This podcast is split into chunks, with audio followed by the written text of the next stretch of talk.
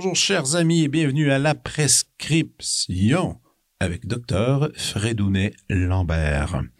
Et là, on est, si vous l'écoutez, l'émission le jour de la sortie, nous sommes le 6 mars. Et oui, le mois de mars, dernier mois, euh, difficile à passer pour se rendre à un court printemps pratiquement inexistant au Québec. Mais bon, il faut, tenir le coup, faut pas avoir, faut, affronter ce froid euh, avec courage. Et aujourd'hui, j'ai un, personnage, un musicien que j'aime énormément. J'espère que vous le connaissez. C'est Peter Peter.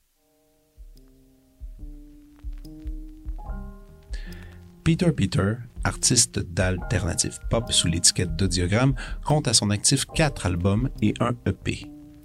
Les deux premiers, Peter Peter et une version améliorée de La Tristesse, sortie en 2011 et 2012, résonnent au-delà des frontières du Québec et lui valent une reconnaissance internationale quasi immédiate. Ces deux disques suivants, Noir Eden en 2017 et Super Comédie en 2020, sont réalisés entre Montréal et Paris, où l'auteur, compositeur, interprète s'est établi depuis. En 2022, il délaisse les synthés qui ont fait sa renommée et se concentre sur sa guitare pour son EP de reprise en formule acoustique, Session Live H2T. Cette parution lui permet aussi d'annoncer son retour en terre natale. Jusqu'à présent, Peter Peters s'est produit dans de nombreux festivals dont South by Southwest à Austin, Pop Montréal, les Franco de Montréal, Oshéaga et le printemps de Bourges en France. Voici ma discussion avec Peter Peter.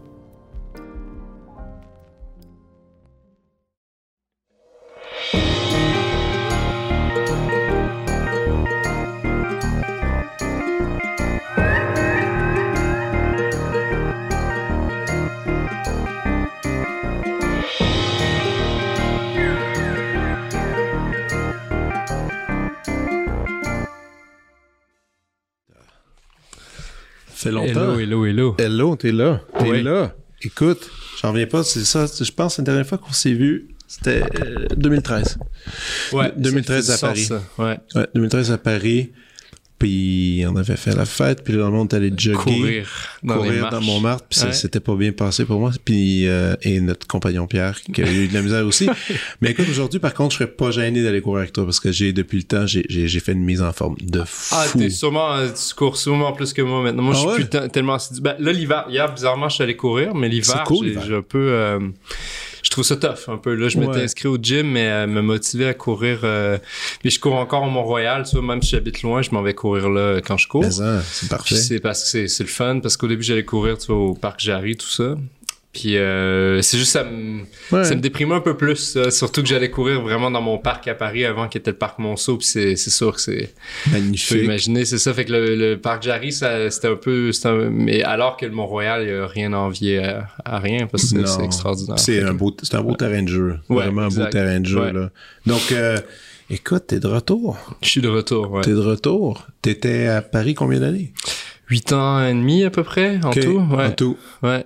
C'était cool. C'était cool, ouais, ouais, absolument. Ça a été, euh, c'était pas facile comme décision parce que bon, j'avais quand même plus un pied là-bas qu'ici parce que bon, tout, tout mon studio était là-bas. Au début, je suis allé, c'était pour six mois. Après ça, bon, euh, je décidé ouais, c'est ça, C'était des petits in and out que tu faisais. Ben, au début, c'est ça, tu vois. Puis c'est sûr que dès le premier six mois que j'ai passé, j'ai fait, ok, j'ai peut-être pas envie de revenir en fait. C'est ce que je voulais un peu depuis le début de ma vie, je pense. Tu vois, m'expatrier, vivre quelque chose de quelque chose d'autre, de perdre. Tu vois, pas juste de bouger d'une ville à une autre, mais de bouger d'une culture à une autre. Puis bon, c'est une culture qui parle la même langue, qu'il y, a un, certain mais quand même assez différent. Certaines limites de, de, de choc culturel, mais quand même une il y a quand même une adaptation, puis il y a plein d'autres choses qui se passent aussi. Euh, on change, quoi. il y a plein de choses euh, que ça nous apporte. Puis tu disais que tu avais un studio, tu avais, ton petit appartement, puis tu avais un endroit où tu travaillais? Non, non, c'était dans mon petit appartement, j'avais mon studio. Mais mon studio a, évolué au, au fil des années. Au début, c'était presque rien. Je me souviens même quand j'étais à Montrouge, je, je faisais ça sur une coffee table, tu vois. J'avais ah, vraiment juste une carte de son euh, quand je revois des photos de ça. Puis j'achetais des synthés ici et là. puis bon, là, j'ai plus de choses. Euh, mais ça, c'est fou parce que j'ai eu, il n'y a pas si longtemps, Ben Chemi qui était venu ici de, de Suns. Et euh, Ben habite à Paris maintenant avec, parce qu'il a rencontré une fille là-bas, puis bon, ils ont un enfant, puis il habite là-bas. Puis il disait quand même que c'est c'est c'est pas évident à Paris.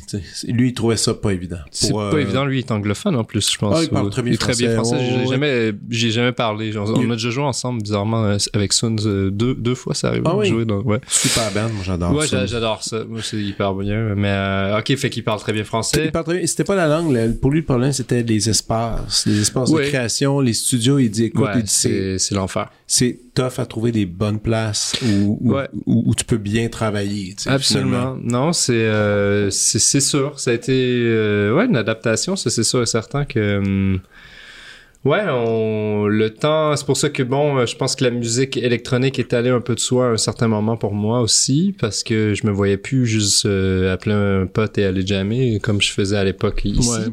Fait que le, mode opératoire a, changé, c'est sûr. C'était là si je me servais pas, euh, si j'apprenais pas à faire fonctionner vraiment les logiciels d'enregistrement, euh, ben c'est là que ça, ça a commencé, c'est grâce à ça, parce que c'est vrai qu'à l'époque, je m'en foutais un peu des démos, je travaillais un peu des trucs avec des musiciens ici et là, puis, euh, ça se faisait là à Paris, ça, ça l'a forcé un peu euh, parce que, ça. Puis c'est, d'ailleurs, on oublie souvent que tout justement ce mouvement électronique, si on pourrait dire un peu européen vient par le, manque d'espace aussi. Dans certaines villes, mais après on peut pas dire ça de Berlin par exemple. Alors que tu vois, c'est sûr que Paris, c'est sûr que c'est un. Puis j'ai de la difficulté. Je suis, je suis d'accord, mais souvent le, un peu les précurseurs, c'est souvent des gosses de riches. Fait que je suis pas sûr qu'ils ont manqué tant d'espace que ça qu'on pense à toute la scène euh, versaillaise et tout. J'ai aucune idée, euh... mais je suis d'accord. Mais on l'associe. C'est quelque chose qu'on associe souvent. C'est sûr et certain le manque d'espace à la musique électronique. Puis je l'ai fait moi-même. Euh, mais euh, c'est sûr qu'il y a un rapport avec ça. Et euh, des villes comme Paris, c'est sûr que ça te force. Euh, l'espace, c'est toujours, c'est toujours une question d'espace. Et on s'adapte par contre. C'est ça qui est assez intéressant. Puis qu'est-ce qu'il y en a des gigs? Moi, je me suis toujours posé la question. je veux dire, on n'arrête pas de dire que le au, Québec, ben tu sais là les les jeunes sont moins attachés à la musique francophone, bon, plus des, des trucs anglophones, tout mm en français. Ouais.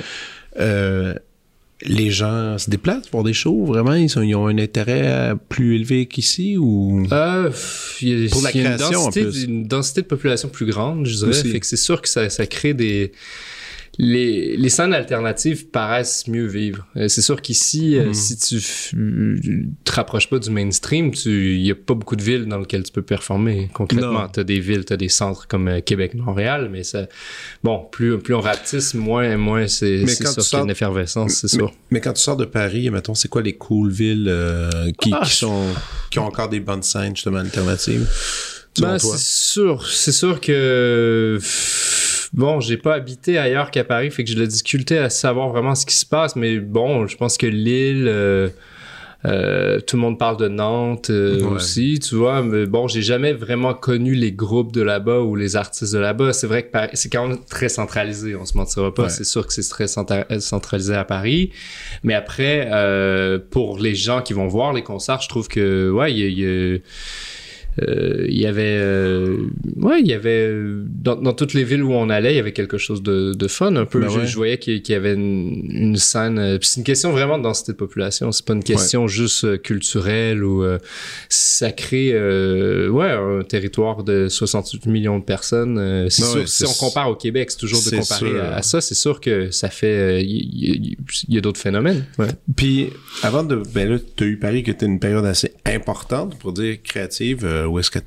je pense, c'est-tu faire de dire un peu que tu as forgé ton style un peu là-bas à travers? Bonne question. J'avais déjà un... Non, je sais pas. Je pense que mon style s'est forgé... Euh, avant de partir déjà. Un peu avant... Ouais, c'est avec une version améliorée de la tristesse qui a eu... En tout cas, ça dépend qui, euh, qui regarde à travers... Euh, La lunette, parce que c'est sûr qu'il y a des gens qui m'ont connu avec de l'acoustique, fait que pour eux, quand je... Moi, je t'ai connu avec euh, version milieu de la tristesse. exactement. Comme, ben, comme, pas mal de monde, en fait. Comme beaucoup de gens, c'est l'album le plus plébiscité, je dirais, de, de, de, de mes trucs. Fait que c'est sûr que euh, en France, en tout cas, Noir Eden, même, j'ai eu l'impression qu'ici, il était mieux reçu qu'en France. L'album qui est sorti après une version Mirror de la tristesse, mais Noir Eden a, été fait, euh, a été écrit en tout cas principalement à Paris. Okay. Et euh, c'est sûr que, ouais, je me suis affirmé avec, un autre disque. Le premier disque, on se mentira pas, le éponyme, c'est sûr qu'il est passé un peu de, inaperçu et tout. Fait que c'est sûr que dans l'inconscient, les gens le connaissent pas, mais c'est un, album guitare-voix principalement. Pour être franc, je l'ai découvert en, en, en, t'étudiant. Ah non, mais ah, dans ma tête. Surtout que je l'ai pas martelé aussi dans, dans, la tête des gens. J'avais pas vraiment beaucoup de show. Puis même moi, je, je pense que j'avais pas envie de rester assis puis jouer de la guitare acoustique. Très honnêtement, j'avais envie de faire quelque chose de plus, euh, hmm. euh, d'envoyer un peu plus le. allons en arrière, en arrière, de bord parce que tantôt on marchait, on marchait ici puis là tu me disais ah euh, oui, l'époque que j'étais à Québec dans un, groupe métal, je suis comme, wow, C'est quoi? Explique-moi un peu euh, les origines de ben, tes, origines musicales. Ben, mes origines musicales, je pense que ça s'est fait, euh, ouais, ça s'est fait grâce à un groupe d'amis. Euh, en fait, au début, j'écrivais de la poésie. C'est ça qui m'a amené euh, vraiment aux arts, je pense. Euh, J'avais un peu d'intérêt pour le cinéma. J'étudiais en cinéma et tout. Mais bon, c'était vraiment principalement la poésie. J'avais euh, un ami qui jouait de la guitare et voilà, on, s'est mis à jammer. Lui, ben, il y avait un autre ami qui jouait de la basse. Après ça, on a trouvé un batteur. On Mais toi, t'as appris à jouer de la musique J'ai appris vraiment à travers ça, ouais. J'ai appris sur le tard. La guitare, je l'ai appris très tard. Même, tu vois, c'était plus vers 20 ans que j'ai commencé à, jouer la guitare. à l'adolescence, ça avait rien à voir. C'est vraiment euh, l'écriture qui, a commencé euh, pour moi.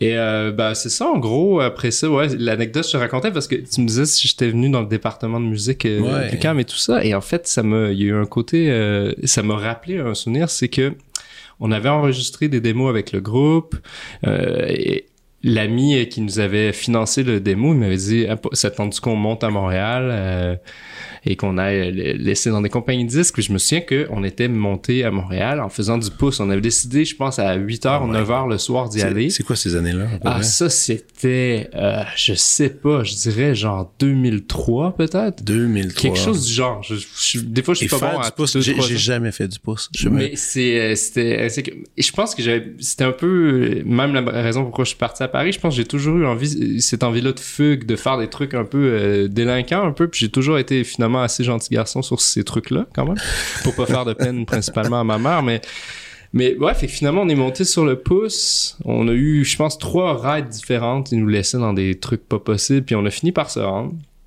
Et on, est arrivé à 3 heures du matin ou quelque chose du genre. Fait qu'on est allé boire une bière rapidement.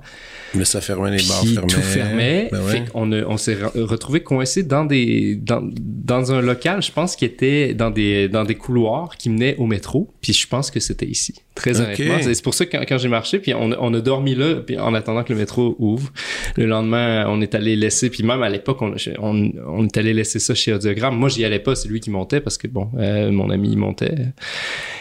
Et euh, Puis c'était ton truc, euh, un, truc monté 8 pistes. Euh, non, ça c'était plus. non, non, on avait payé. Ouais, produit à l'époque, c'était c'était dans les balbutiements de, je pense, tu vois, des Pro Tools et tout ça. Fait que c'était c'était trop produit, je dirais. Ça, ça, servait à rien. Tu sais, on payait, mais c'était.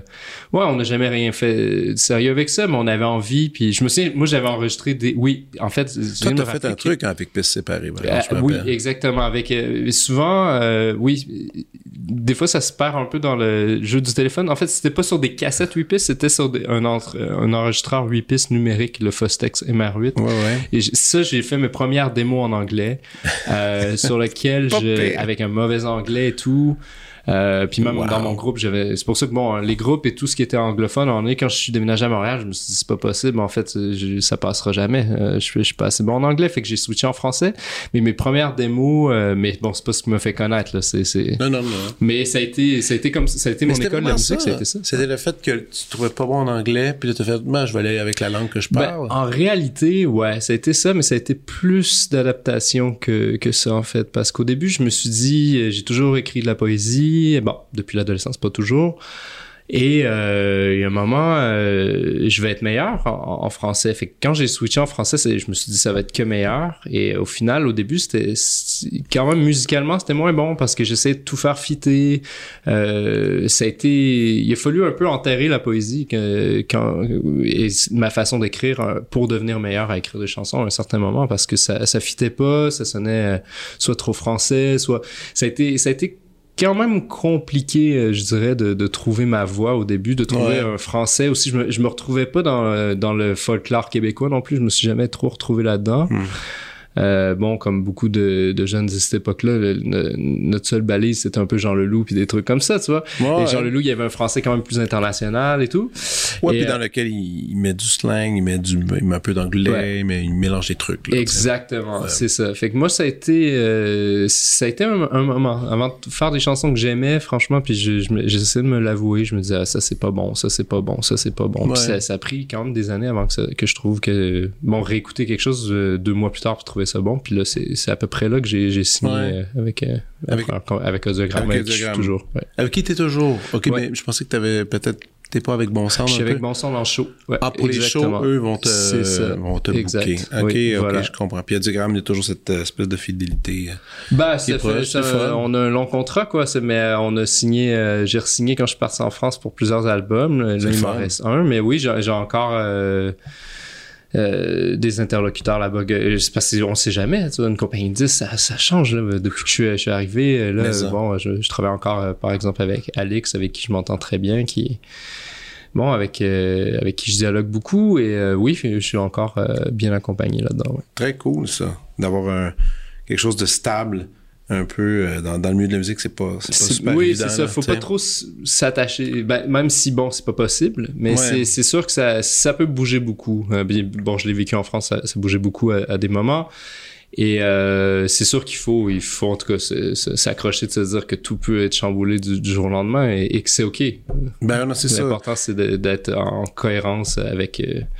Le, juste savoir, le, ok, donc il y avait le band de métal. Après, tu t'es dit, tu as commencé à gosser un peu ta poésie, trouver ton ton, tout ça. Tu as déposé ce démo-là euh, à Audiogramme contre ouais, Mon premier manager l'a fait, ouais. Et là, on arrive avec et c'est là que vient euh, la version améliorée. Version améliorée, en fait, le premier disque qui marchait pas, euh, et c'était un peu de ma faute parce que je capotais un peu, j'avais envie de le rendre plus rock live, et puis en j'ai juste dit, bah, j'avais un peu la pression de, de vouloir en vivre aussi. Je travaillais dans un club vidéo, d'ailleurs, j'ai vu que tu avais partagé quelque chose sur le Cinoche, euh, et en fait, j'ai trouvé ça très intéressant. Moi, je pensais pas que c'était encore ouvert, et j'ai travaillé là, en fait, pendant uh-huh. l'époque de mon premier disque, et c'est probablement... T'as travaillé au Cinoche? Ouais, c'était probablement le meilleur patron que j'ai eu en plus. Ah, il, était, parfait, mais celui, celui qui était au coin de Montréal. Ah ouais? Ouais, j'ai travaillé là pendant que je faisais, pendant que mon premier disque éponyme était sorti.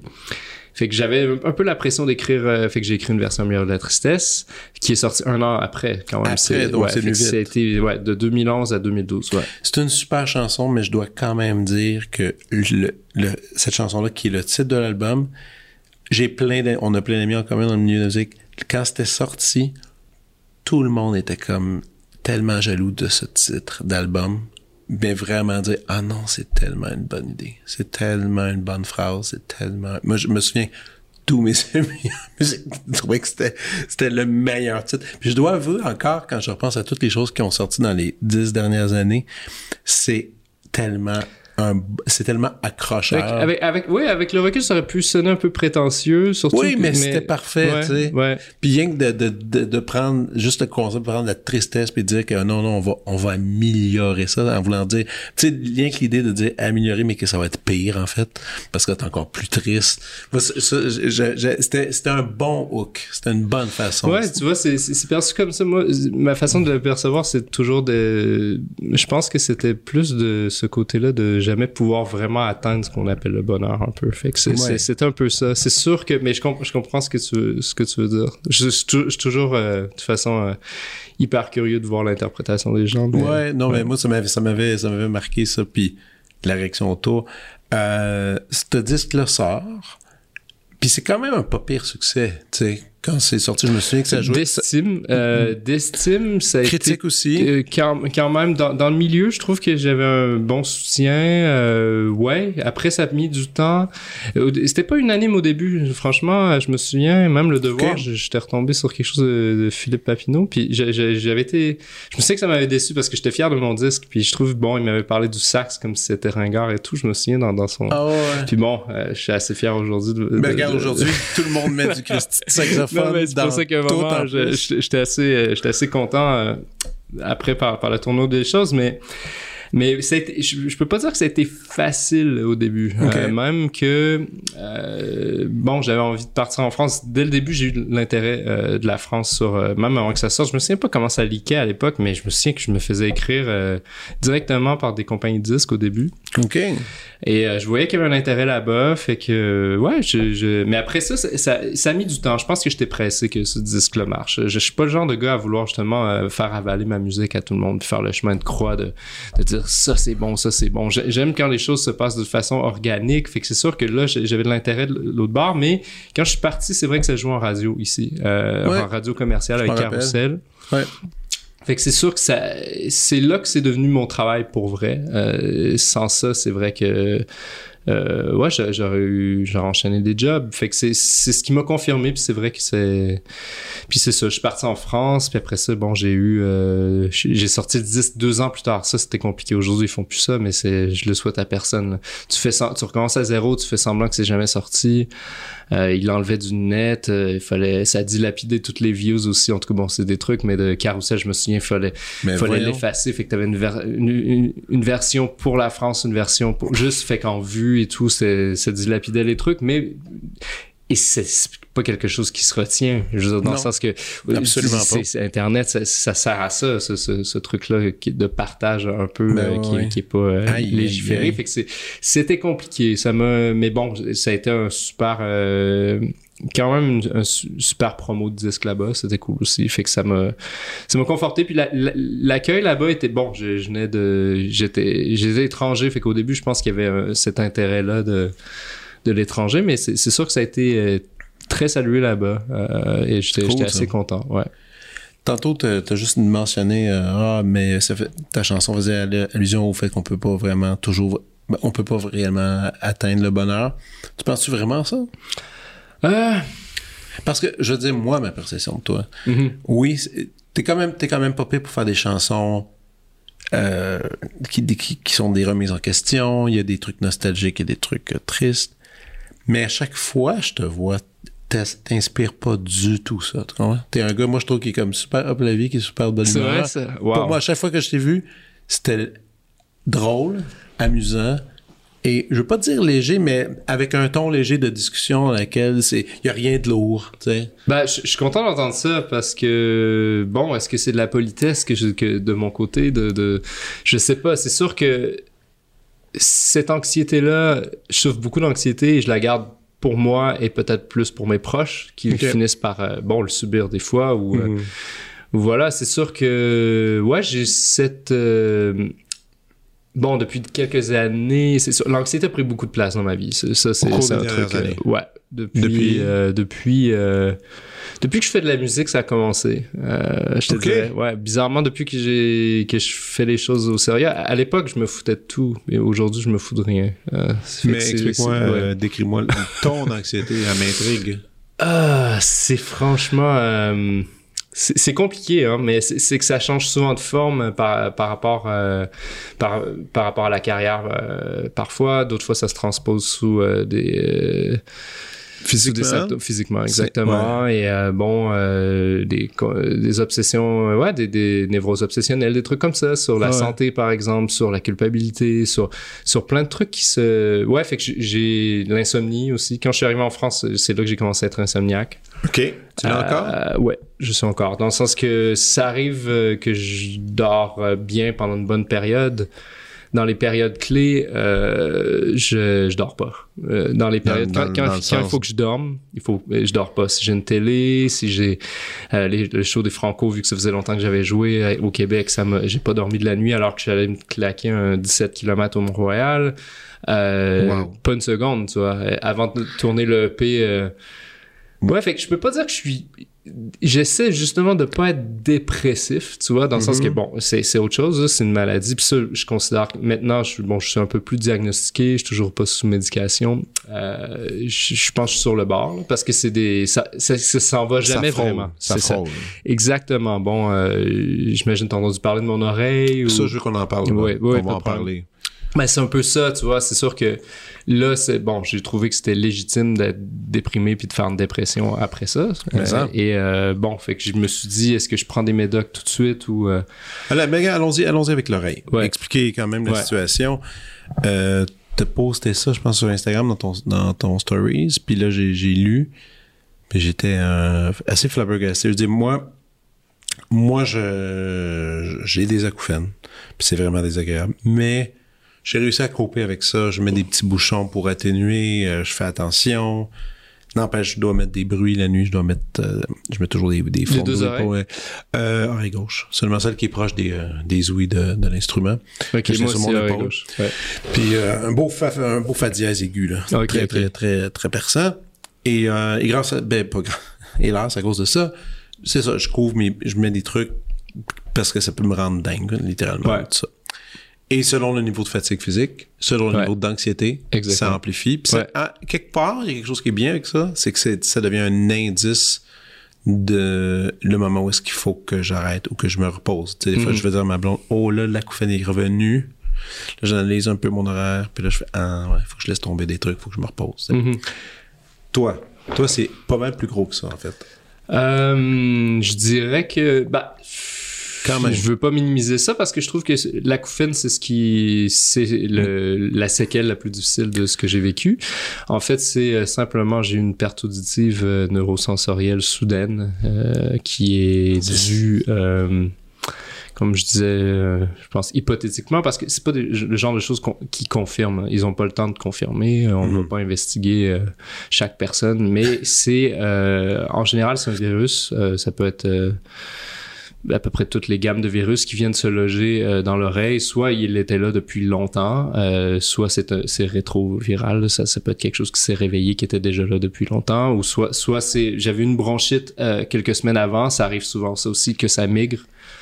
Alors voilà, je me suis réveillé, j'avais un bruit, ouais, comme une chute d'eau dans mon oreille gauche en plein milieu de la nuit. Euh, à 5 heures du matin, je me suis réveillé. En fait, le soir même, j'avais des, drôles de rapports de perception. Je regardais mon téléphone, puis mes yeux faisaient des trucs étranges. Je m'étais levé, j'avais un peu d'étourdissement. Puis vu que je suis anxieux, puis que je, suis- bon, je, suis un peu, je suis, pas un peu, quand ça, se met à partir dans ma tête, ça part. Puis je me suis dit, je vais pas stresser, je vais me coucher. Je me suis couché à 5 heures du matin, je me réveille. Et bon, euh, j'habite pas loin de l'hôpital Jean Talon, je suis allé à l'urgence directe, ils m'ont dit c'est sûrement juste un bouchon. Moi je suis anxieux, évidemment, je me dis pourriez-vous me le retirer? Ils m'ont dit bah c'est un peu la, la méthode draconienne, mais si tu veux, tu peux mettre quelque chose puis ça va s'en aller. Fait qu'ils m'ont retourné chez moi, j'ai mis quelque chose, euh, bon c'est une genre de solution que tu mets dans l'oreille pour que le, Ça le truc se désagrège. Exactement. Finalement, euh, je le fais deux, trois traitements. J'ai un mauvais feeling. Euh, alors, je me suis dit, non, c'est pas possible. Fait que finalement, je suis retourné. Tout ça pour que le lendemain, euh, j'ai réussi à ce qu'ils me reprennent à l'urgence. J'ai dit, En- enlevez-le-moi, en fait, et on verra. Mais moi, je j'y crois pas. Alors, ils m'ont enlevé le bouchon et effectivement, euh, la perte auditive. Parce que, évidemment, tout de suite, ce que j'ai fait, c'est le truc de tu frottes tes doigts. Euh, et euh, bon, t'entends pas ces fréquences-là euh, quand, quand tu as une perte auditive de- au niveau des hautes fréquences, t'entends pas la peau se, vraiment se, Se frotter. Ouais. dans les hautes, t'entends juste le Et évidemment, je voyais que j'avais perdu. euh, Et en me rendant à l'hôpital dès le premier jour, j'avais pris mon téléphone, je m'étais fait des tests auditifs même avec le speaker de mon téléphone, puis il me manquait beaucoup de, fréquences. Et effectivement, euh, bon, tout ça pour une histoire courte, dès qu'ils ont vu que c'est pas revenu, ils m'ont mis sous euh, sous euh, corticoïdes, sous des stéroïdes euh, oraux et sous antiviraux. Euh, et ils m'ont euh, euh, programmé un rendez-vous avec euh, le, le. ORL euh, et Euh, l'audiologiste. et l'audiologiste. Les deux. Ils étaient dans le même cabinet. Alors, je suis allé. Euh, eff- effectivement, ils m'ont dit c'est une perte auditive soudaine. Et au début, je disais OK. Je dis mais j'ai rien fait. Elle dit non, non, ça n'a rien à voir avec le bruit. Parce que j'ai dit je suis musicien. Puis elle dit non, ça pas. Là, c'est soudain. Ça veut dire que c'est. Mais là, on le prend à temps, ça va sûrement être correct. Parce que en général, c'est il faut que tu y ailles dans la dans les trois premiers jours. Il y a certains sites qui disent ça euh, dans les deux semaines, mais en général, t'es mieux d'y aller euh, pour prendre en charge ça. Prendre en charge ça parce que il n'y a pas de remède à ça dans le sens que c'est chacun répond différemment parce que c'est principalement ton immunité un peu qui t'attaque aussi à ce moment-là. Et euh, bon, fait que c'est pour ça qu'ils donnent des, des anti-inflammatoires et tout ça. Et euh, au final, euh, ben moi c'est pas revenu, alors j'ai perdu cette fréquence-là euh, tout jamais jusqu'au si un jour bon, je lis évidemment sur les nouvelles avancées en termes de même de traitement d'acouphènes et tout, mais c'est bon à ce jour j'ai une perte auditive qui est quand même considérable pour un musicien, mais qui est très fonctionnelle pour le commun des mortels tous les jours, et j'ai un acouphène qui est qui est assez assez lourd mais euh, maintenant, comme tu dis, toi, tu copes. Euh, moi aussi, j'ai appris à, vivre avec. Et c'est impressionnant parce qu'au début, tu. Ouais, je tombe en dépression direct parce que c'est sûr que je me voyais même pas. Déjà, j'avais fait une liste de tout mon studio, de combien j'allais vendre chaque chose. Parce que c'était juste entendre la musique au début, c'était ouais, c'était, ça me brisait le cœur. Fait que j'ai, euh, et ouais, au début, je dormais pas et ça a été, euh, ça a été dur. Ça a été dur et euh, au final, franchement, l'acouphène, évidemment, je l'entends là si j'en parle, mais je, je l'entends plus. Si j'y pense pas. Parce que, exact, il fait partie de toi. C'est fou. Mais c'est fou parce que c'est assez fort parce que c'est un bruit imaginaire. Hein. C'est ça qui est assez mm-hmm. intéressant. C'est la perception de ton cerveau de, de certaines fréquences qui, qui a plus accès et qui continue à de les, fait que c'est sûr que ouais, je, je pensais que c'était inconcevable euh, pour moi. Et, au final, j'ai réussi, j'ai fait mon premier show. J'avais des, des shows acoustiques. Puis j'ai fait mon premier show il y a peut-être deux semaines à Terrebonne. Et euh, franchement, je l'ai pas entendu pendant que je jouais. Hein. alors puis même ma perte auditive, j'ai même pas pensé pendant le concert. Fait que ça c'est assez cool. Très cool. Mais faut, mais encore, tu vas devoir être agir avec prudence tout le temps. Moi je sais. Ouais. Non, c'est sûr, c'est sûr que c'est quelque chose de. En ce moment, je suis un peu dans le Bon, un show acoustique, guitare-voix, ça va encore parce que le niveau sonore, évidemment, là, de rejouer avec une batterie, je sais pas comment je vais faire le truc. Ouais, c'est ça. Du côté gauche, d'habitude, mon batteur il est à peu près là-bas. Je vais peut-être mettre un in-ear vraiment pas fort pour justement couper le, le son de ce côté-là. Ouais, ou, tu euh, vas simplement te prendre des bouchons euh, de construction, justement, où est-ce que tu peux enlever des 25 décibels. C'est ça. Je les... Puis ça, je suis encore un peu dans la phase déni euh, de ça. J'ai pas encore de bouchons parce que je suis pas allé, puis je me... mais je vais le faire. Moi, je fais 25 décibels pas en ce moment. Je te montrerai après. Dans, quand je pratique, quand je suis en répétition, quand je suis en orchestre, j'ai un 25 décibels de moins de l'oreille gauche tout le temps. Et euh, là, tout le monde dit comment tu vas faire? Comprendre la balance, euh, entendre. Les deux premières semaines ont été bizarres. Ouais, c'est une adaptation. Puis, mon cerveau, maintenant, il comprend même au contraire. Quand je le mets pas, je capote. Tu sais, des fois, si je l'oublie, quelque chose comme ça, j'ai une panique. Là, parce que maintenant, je, mon... Puis là, ça, ça doit faire maintenant 10 ans est-ce que c'est d'une perte auditive? Oui. Euh, il y une perte auditive. Puis elle est considérée dans le sens que tu... Ben, mais en fait, c'est que ce que je me rends compte, mais là, c'est chacun son truc, là, mais tu sais, une perte auditive, mon acouphène, mais en mettant ce bouchon-là, ça coupe les fréquences, ça fait que ça, les, les sons forts excitent mon acouphène, étrangement. Comme ben, c'est pas étrange. non, non, c'est ça. Moi, ça, distorsionne un peu trop quand ça, quand j'arrive là, surtout tout ce qui est justement, puis c'est dommage, c'est tout ce qui est les, surtout des violons, des mhm. strings comme ça, c'est là où que toutes les harmoniques et tout, c'est là que quand il y en a trop, que mon oreille elle, flippe un peu. Ah exactement. Ben, et souvent quand je fais de l'orchestre symphonique, où est-ce que là je suis au centre de trop de son, j'en mets dans les deux oreilles. Mhm. Puis je réussis à tout suivre, ça marche. Non, non, je, vais. C'est maintenant c'est plus. En tout cas, je dans mon studio ça change rien, ça ça affecte pas ma façon de chanter à ce jour, en tout cas, et ça c'est cool. Euh, fait que je vis bien avec. C'est sûr que bon, euh, moi qui avais toujours tendance avec l'anxiété et euh, et oui, tous les, les névroses obsessionnelles sur la santé, des trucs comme ça, quand ça arrive pour vrai, ça a été, euh, ça, a été dur. Puis bon, je cache pas que c'est encore dur. Puis je pense, j'ai rien quand je diabolise pas les, antidépresseurs ou rien, mais bon, j'ai toujours essayé de faire ça parce que c'est mm-hmm. sûr que ça, ça, gagne du terrain euh, avec les années, mais bon, tu fais du sport? Je fais du sport, exactement. Fait quand j'ai perdu l'oreille, là, je viens de recommencer à faire le sport, mais j'ai été des mois sans en faire parce que j'étais juste au bout, quoi. Je pense que je voulais juste rien faire. Et, euh, mais c'est le, je cache pas que c'est le, ouais, c'est la course, en fait, qui me maintient pas mal en vie depuis, euh, Depuis, euh, ouais, que je fais de la musique, c'était le, grâce au sport que j'ai réussi à me médicamenter, tout ça. Bien manger, ouais, etc. Toute la, la, vieille. ouais, il faut, il faut que tout soit, ouais, exactement. Puis pas trop, c'est bizarre, mais c'est tout un truc de pas prendre les choses trop trop au sérieux aussi. C'est ça parfois mon problème c'est que maintenant avant je prenais rien au sérieux puis le jour où j'ai pris les choses au sérieux. Tout, est trop sérieux. c'est extrême c'est il y a des comportements comme, tu disais ah oui là je fais un show franco je fais un show ben j'ai une télé euh, et où c'est quoi la peur C'est la peur de tout perdre en même temps. Je de sais tout pas. Perdre? Ouais, je sais, c'est des trucs. Mais tu peux pas tout perdre. Bah, c'est, ouais, je sais pas d'où ça vient cette précarité là, mais bon, c'est bon, sûrement l'enfance et tout, mais je, c'est assez, euh, assez je, j'aurais un ami comme ça, je lui dirais exactement ce que tu me dis, tu vois. Ouais. Mais c'est ça le problème un peu, c'est que je suis capable de rationaliser ça, mais il y a une part de moi que l'insécurité est plus forte que, que ma raison, en Hmm. fait.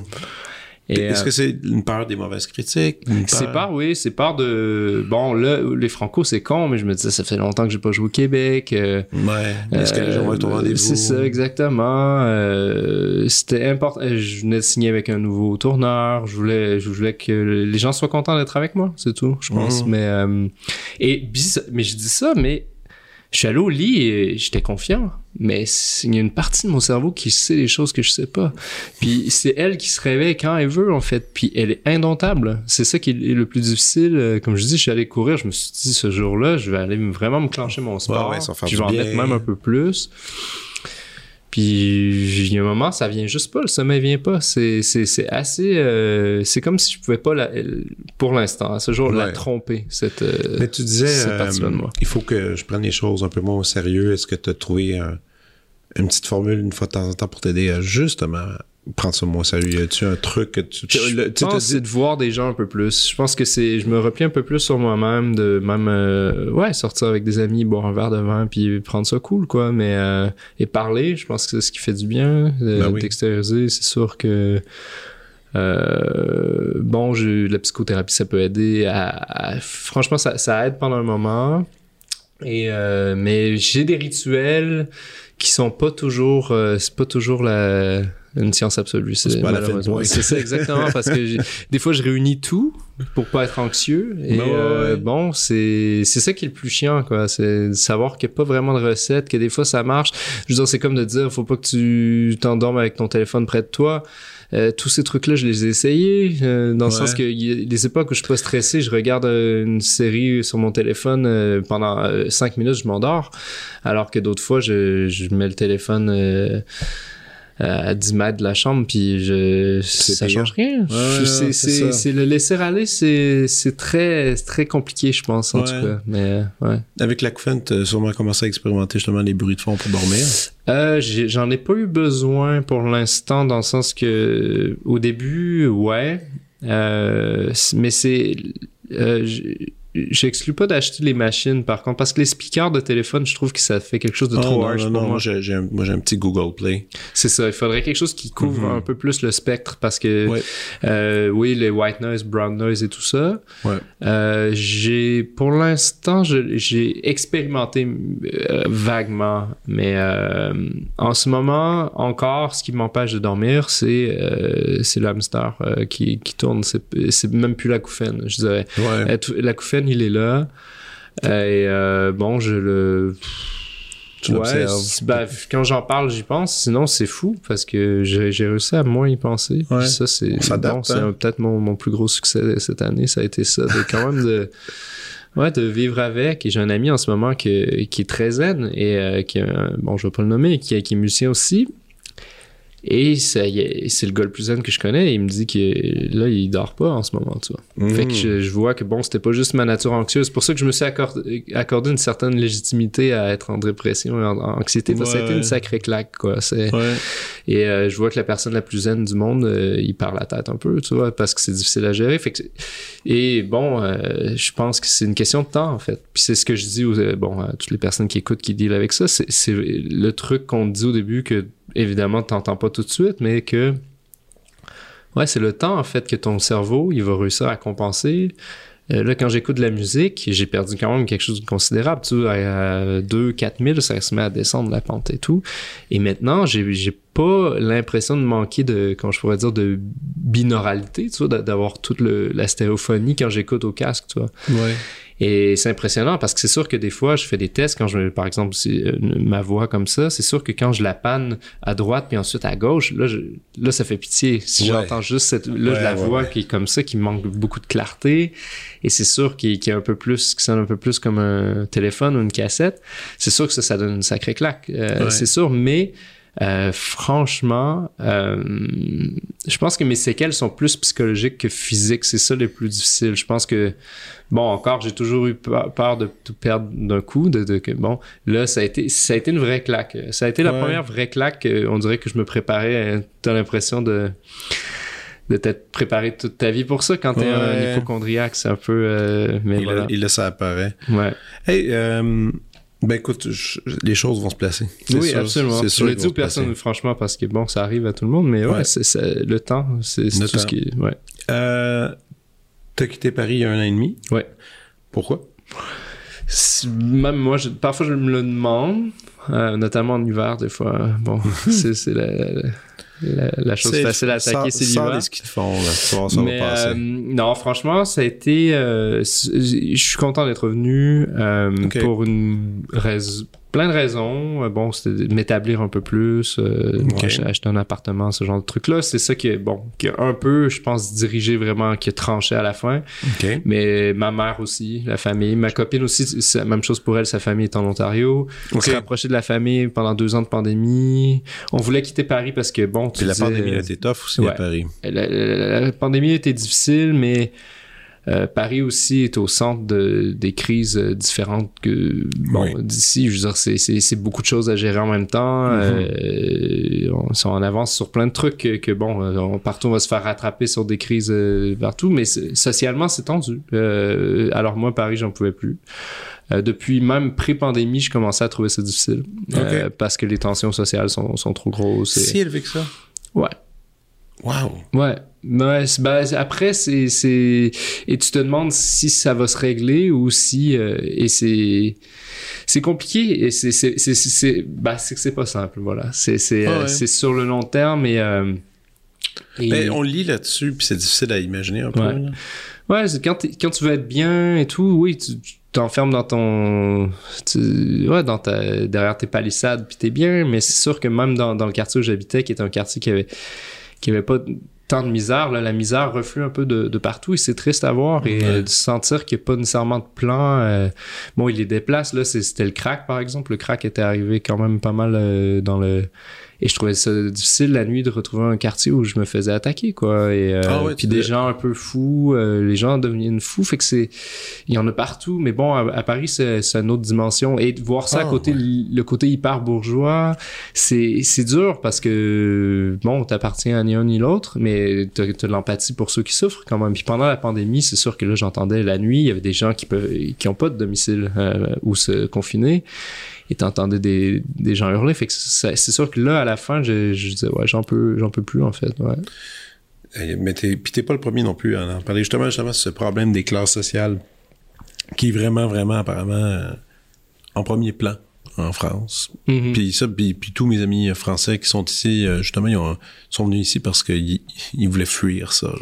C'est sûr que t'as quelque chose. Après, il je, je, y a plein de choses que j'aime de ça. Oh oui. tout, tout, le côté, franchement, l'infrastructure sociale de France, je l'aime quand même. C'est sûr que ça te cloisonne. T'as l'impression peut-être d'être euh, un peu euh, enfermé dans quelque chose. Puis le rêve américain, nous, on est comme... Ben, déjà au Québec, on est quand même assez socialiste, mais bon, là-bas, c'est sûr que je trouve qu'il y a encore une plus grosse structure sociale et ça marche assez bien. Je trouve le plan, bon, le plan, évidemment, il faut qu'il soit changé parce que on n'est plus devant les mêmes euh, phénomènes. Euh, aujourd'hui, ben, c'est morcelé, c'est un socialisme morcelé comme partout qui a, a des, des ses écueils et tout, mais franchement, j'aime bien, euh, j'aime bien le, sens de la, classe moyenne française. Je trouve, je trouve qu'il y avait une certaine sécurité de voilà qu'en Amérique du Nord euh, qu'on perd de plus en plus ici aussi. il y a plus de la classe moyenne c'est ça galère de mais ça c'est partout tu vois. Mais c'est mais je comprends. C'est sûr que par contre c'est vrai qu'il y a des trucs qu'on n'est pas habitué. Ici c'est bon des, des grandes familles aristocrates et tout. C'est sûr que tu as quelque chose comme ça à Paris t'es quand tu j'en ai pas rencontré beaucoup, mais quand on rencontre, tu comprends que c'est c'est un autre monde. C'est un autre monde. Mais quand je pense aux États-Unis, c'est un peu la même chose avec des grosses familles riches, mais c'est moins le côté euh, culturel. Euh, c'est plus. Euh, mais bon, voilà. On s'en dit pas Hey, étrange question. comment va ta mère?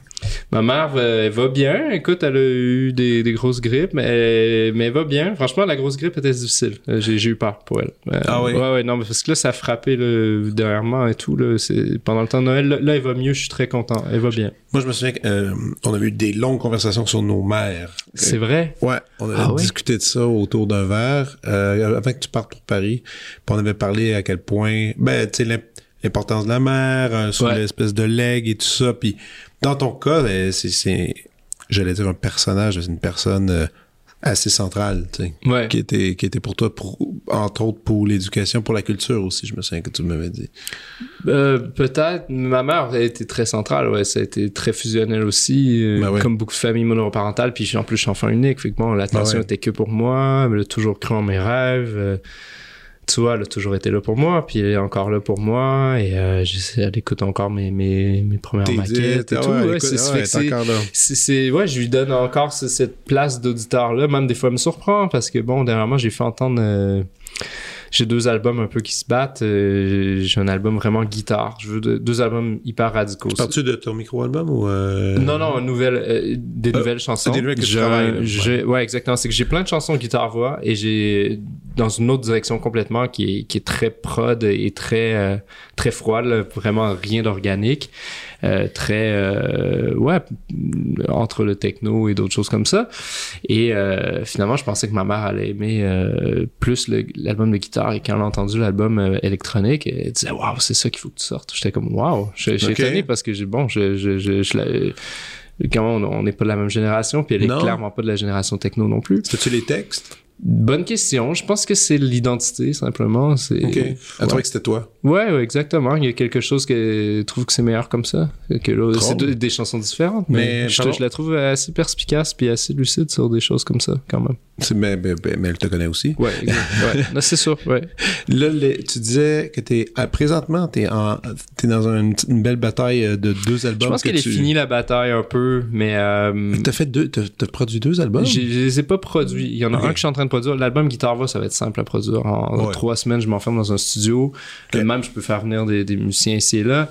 L'autre album électronique, euh, bon, la compagnie de disques l'a entendu et tout, et euh, j'ai tout fait entendre. Hein. Euh, j'ai un autre projet aussi d'ambiance, mais bon, ça c'est une autre histoire. Mais j'ai fait entendre les deux albums et ils aimaient tout, sauf que, ouais, même chose que... même ma copine me dit ouais, l'album électronique, c'est, c'est fort. Il faut que tu le sortes et il faut que tu le travailles jusqu'au bout. Et moi, c'est, c'est mon côté paresseux. Je fais, ouf, OK, ça veut dire rester devant mon ordinateur encore beaucoup, beaucoup. Parce qu'au final, c'est, c'est pas magique. Hein? C'est chaque, chaque partie est jouée, chaque son. Fait que c'est énormément de travail. Et c'est erreur. Et ouais, exactement. Et tu te perds un peu dans la solitude. Puis c'est ce que j'ai un peu peur. Tandis que bon, l'album Guitar Voix, comme je dis, en trois semaines, c'est réglé. Je le sors euh, un mois plus tard. Puis c'est... Mais tu vas se faire les deux? Tu vas les faire? Je veux les faire les deux mais le, premier qui va sortir, c'est l'album électronique et je le, je le travaille là, euh, fortement. Dans ta tête, c'est quand que.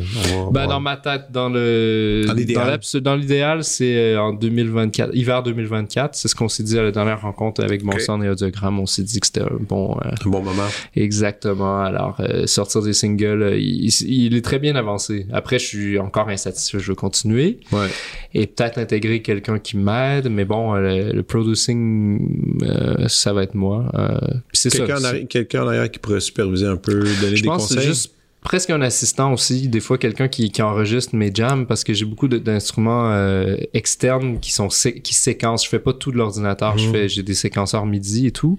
Et parfois juste quelqu'un déjà pour enregistrer ma performance pendant que je j'improvise avec avec tout, tout mon, mon matos, ça serait cool. Ça j'y pense. Euh. Il y a un genre de conseiller aussi. Un conseiller parce que c'est sûr que mon ennemi là-dedans c'est la solitude un peu, c'est ça. C'est là que je perds un peu connexion avec tout, que plus rien fait du sens Des fois, euh, déjà d'amener des, des, amis dans mon studio, ça, ça fait du bien des fois. Ouais. Euh, encore, des, encore de la collaboration avec Emmanuel Etier? Ou... Euh, je, on s'est pas parlé. Je, je pense pas, pas parce que il a pas une bonne oreille, parce que c'est le gars qui est sûrement la meilleure oreille que je connais, mais c'est, je pense que, ouais, je suis pas sûr que ce serait tant son, son, son parce je, là, je suis vraiment dans autre chose, là. Ouais, c'est dans ça ce que j'essaie de, de pousser un côté de moi qui, qui a jamais, qui a toujours été teinté par, euh, D'autres instruments? par ouais. d'autres instruments. Ouais. Là, c'est pour ça que je veux, je veux comme des, tu vois, un album, l'album guitare, euh, Manu, je le vois complètement, par exemple, euh, avec moi, mais c'est sûr que là, je veux me prouver.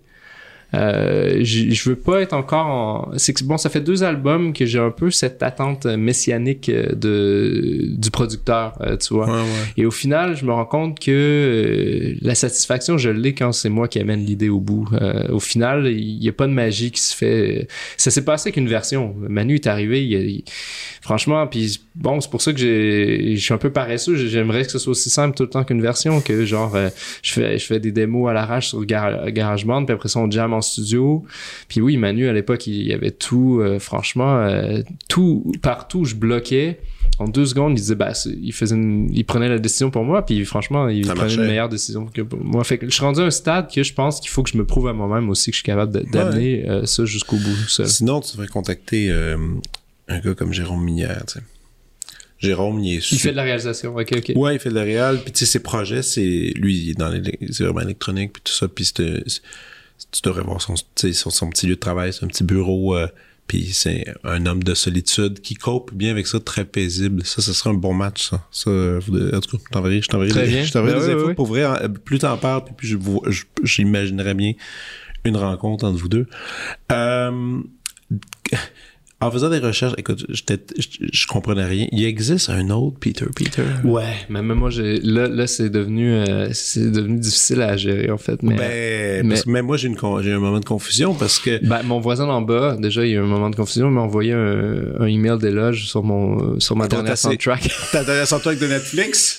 Exactement. Mais, ben, j'ai, là, je vois, je vois passer un certain Peter Peter. Puis là, c'était nouvelle série sur Netflix euh, signée. Là, je fais, mais voyons donc. Pour moi, c'est bon ce qu'il fait. Ça aurait pu être euh, dommageable. euh.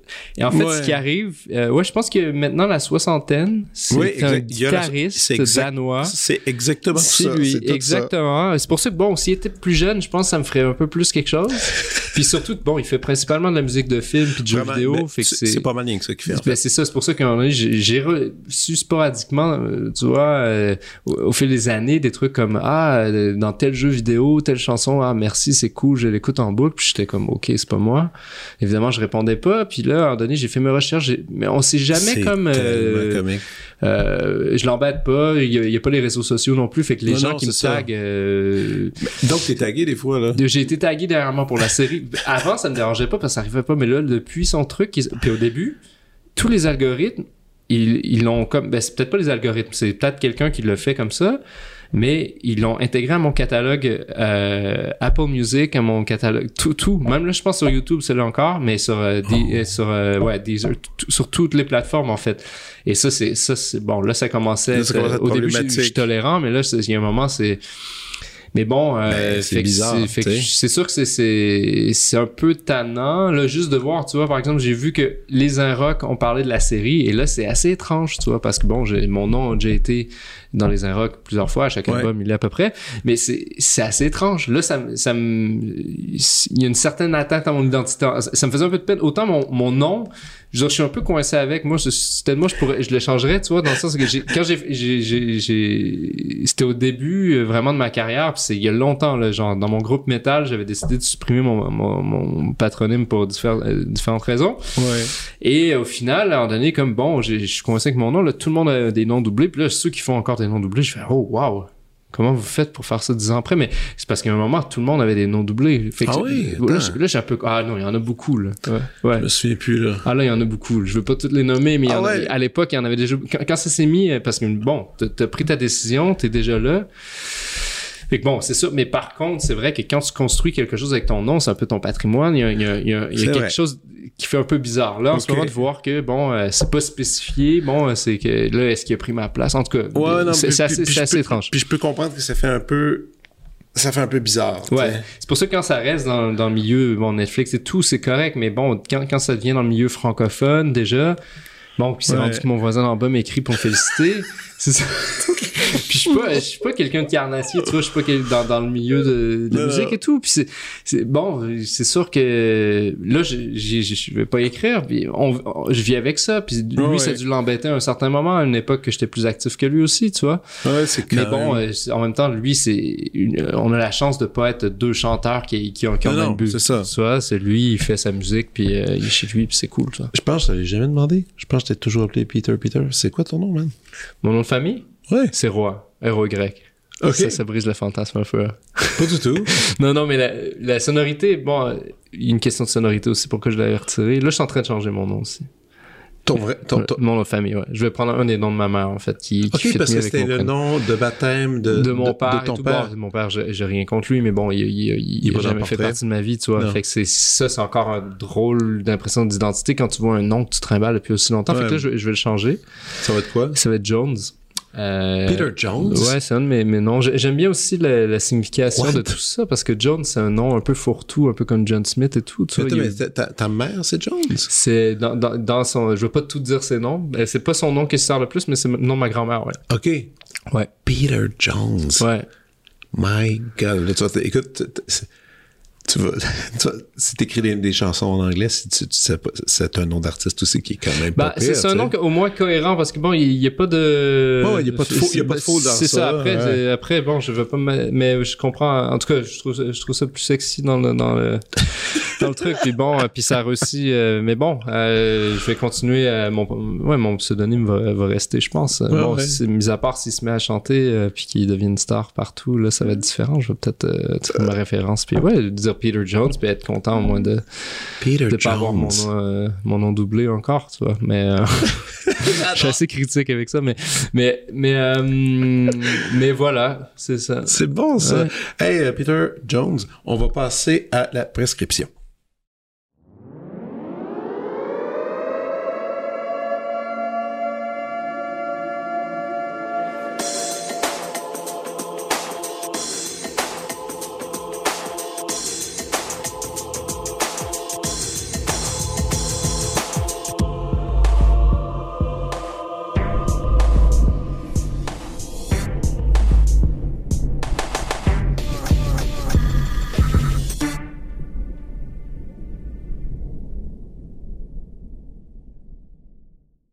Suggestions, je t'écoute, cher ami. Alors mes suggestions, euh, je vais commencer avec de la musique. Euh, je vais commencer par euh, quelqu'un que surprenamment, je- pas tout le monde connaît ici, mais j'ai l'impression qu'en Europe ça a été un peu plus un hit. Je pense que l'album c'est en 2020.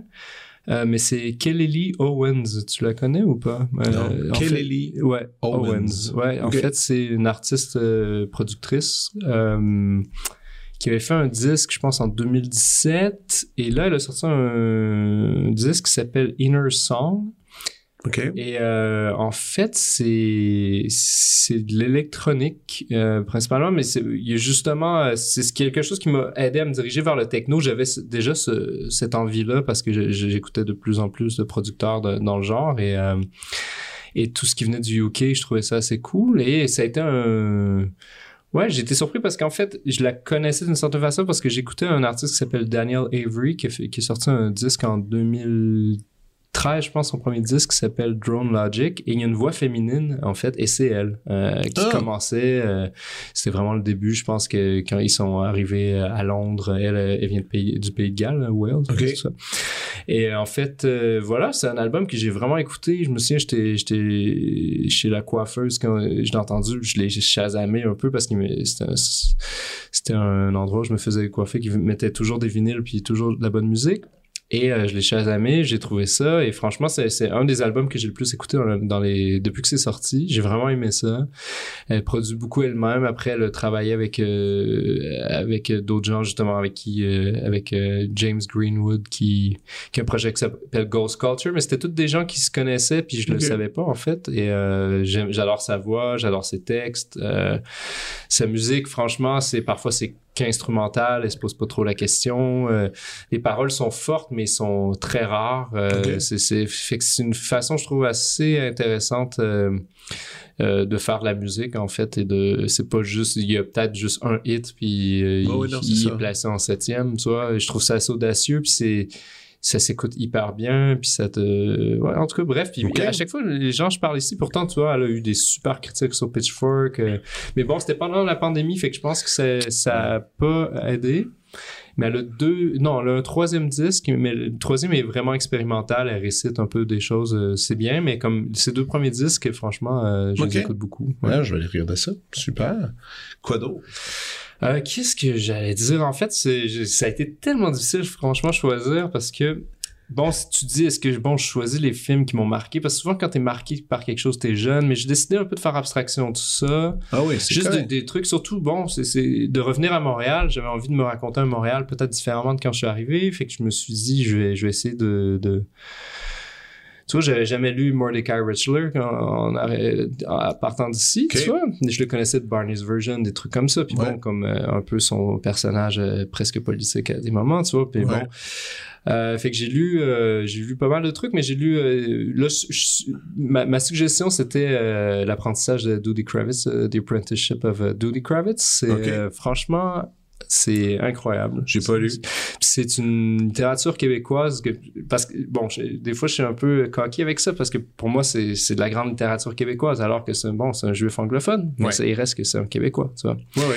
Et euh, franchement, c'est c'est grandiose. Il a, écrit, il a écrit ça à 28 ans, alors que c'est une épopée. Ça part de Doody Kravitz, un jeune qui... euh, bon, c'est ça qui grandit dans le Myland et Ouais. qu'au final, il, il vient d'un milieu assez euh, populaire et euh, il finit par... euh, Sur les réalités juives euh, de, de Oui, l'époque. Exactement, des Ouais. réalités juives, mais il y a plein de trucs qui se qui se chevauchent euh, par rapport à, à ça parce que bon il y a, il y a des il y a des francophones qui il y a des québécois québécois ben c'est pour ça que je- j'ai Ah jamais ouais. dire francophones qui finissent par se mêler à l'histoire dont Yvette et tout et en fait euh, un personnage qui est assez clé mais c'est c'est un personnage qui est qui est assez comme euh, bon ambitieux puis même avare un peu et Ouais. euh, il vient de ce milieu là mais il veut vraiment bon tran, euh, transclasser là. Et au final, il finit par euh, ouais, aller comme dans les Laurentides. Il travaille sur un, station balnéaire. Il finit par euh, faire l'argent. Il achète des terres. Il finit par euh, par euh, s'immiscer un peu dans le non, mais en fait, il crée un milieu, il crée finalement euh, une équipe avec un vieux réalisateur de cinéma. Ils finissent par par faire des, des vidéos pour bar mitzvah, finalement, de Ouais. tourner des, mar des bar mitzvahs et des mariages juifs, et il fait de l'argent avec ça, puis là, il se, construit, il se construit un empire dans les Laurentides, dans, autour d'un genre de lac qui, qui, qui est pas encore défriché. C'est franchement une œuvre de, de fou, et ça m'a vraiment aidé, euh, ça, ça m'aide à comme... je- réapprivoise Montréal d'une certaine façon parce que Montréal je l'ai je l'ai vécu euh, j'ai moins vécu moins longtemps à Montréal qu'à qu'à Paris au final Mhm. quand je suis arrivé à Montréal, euh, bon, je, je pensais, j'étais vraiment très dans ma carrière, tu vois, j'étais très monoïdéique avec la musique et tout, très, fait que je, je m'étais pas vraiment arrêté sur la ville, fait que ça a été un peu, euh, puis j'adore franchement cette époque-là, et d'ailleurs, c'est pour ça que je conseille, bon, le livre qui est de 59, mais en fait, il y y a un film qui a été fait Oui, aussi, ça, je sais, qui ouais. est très bien, euh, franchement. Je l'ai euh, pas vu. Moi, euh, j'ai- je sais juste que ce- cette œuvre-là, de, c'est, un incontournable apparemment. Moi, j'ai, lu Barney's Version, mais c'est, le, le seul. Mais je sais que pas mal tout ce qu'il a fait, c'est bon. là. Malgré qu'il était ah, un personnage complètement étrange. Ouais, non, non, c'est, c'est, puis franchement, le film, c'est, c'est- bon, parfois on a des déceptions par, le film est improbable. Il y a Micheline, Micheline Langto qui, qui joue la québécoise, alors que c'est Richard Dreyfuss qui joue euh, Doody Kravitz, Ouais. Randy Quaid, c'est, Ah, Yvon Wilinski, euh, je veux dire, c'est, c'est Ah, fascinant. Franchement, c'est un Ah, Montréal que j'adore. Franchement, c'est un Ah. Montréal, euh, c'est un Montréal, tu vois, comme, euh, ouais, c'est un Montréal assez comme, qui est plus anglophone, mais qui, c'est hyper euh, c'est on dirait franchement une autre planète c'est comme Montréal dans une autre ré- réalité bon Ouais. je- même hi- hier j'ai j'ai regardé un film de Jean-Claude Laure en tout cas sur euh, qui s'appelle Mind Field avec euh, Michael Ironside puis ça se passe à Montréal puis c'est vraiment Mhm. ça reste dans le milieu ang- anglophone mais c'est un Montréal qui fait qui fait rêver de cette, cette époque-là en tout cas c'est Ok. fait que c'est à peu près euh, c'est à peu près ça, en tout cas pour euh, Mordecai Richler. Bon, après, tout ce que j'ai lu de lui, j'ai aimé. Ouais. Mais ça, je trouve que c'est une bonne, euh, c'est une bonne, bonne première lecture. Ouais, c'est une bonne introduction. Cool. Puis t'avais-tu un dernier truc? Euh, oui. Euh, qu'est-ce que j'aurais comme dernier truc? Bah, je savais pas trop, mais en fait, c'est tout le temps difficile de choisir, mais ce serait peut-être... Euh, j'ai décidé, c'est un, réalisateur en fait, qui toute son œuvre est assez bien aussi. C'est Aki Kaurismäki. Je sais pas si tu vois qui c'est. C'est un réalisateur finlandais qui a fait des films. Euh, je considère que c'est un peu un genre de jarmouche, mais même il était avant jarmouche, il l'a sûrement influencé, mais un jarmouche un peu, euh, c'est ça, scandinave. Et euh, c'est un cinéma, par exemple, je suggérerais Shadows in Paradise. c'est Ouais, c'est, c'est, ça parle beaucoup du, il y a vraiment un amour du peuple, vraiment du prolétariat et tout.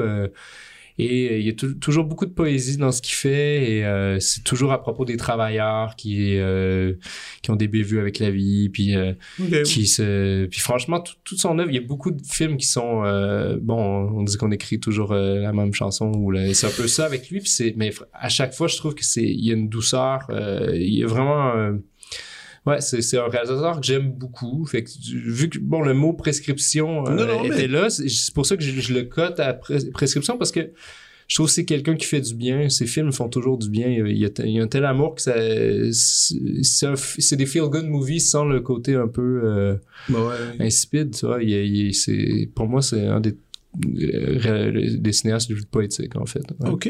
Ouais, merci. Ça, ça j'en ai j'ai aucune. Ben, en tout cas, deux découvertes, le disque et euh, les deux disques et ça, j'ai aucune idée dans, quoi je vais me plonger, mais je vais aller regarder tout ça et te, et te revenir là-dessus. C'est plaisir. Merci, Peter. C'était un plaisir de te revoir. Puis euh, on te suit. T'as une série de concerts qui vont partir. J'ai quelques shows qui, qui vont qui se font ouais, exactement. J'ai des shows en solo. Euh, il en reste trois ou quatre, mais il y a des, nouvelles dates qui vont popper qu'on va supposer d'annoncer. ton site. Exactement. Instagram. Tout, ça, c'est tout écrit partout. Et voilà. Merci. À plus. À plus. Vous venez d'écouter La prescription avec Dr Fred Lambert. À l'animation, Frédéric Lambert. Réalisation, montage, recherche et bon conseil, Olivier Chamberlain.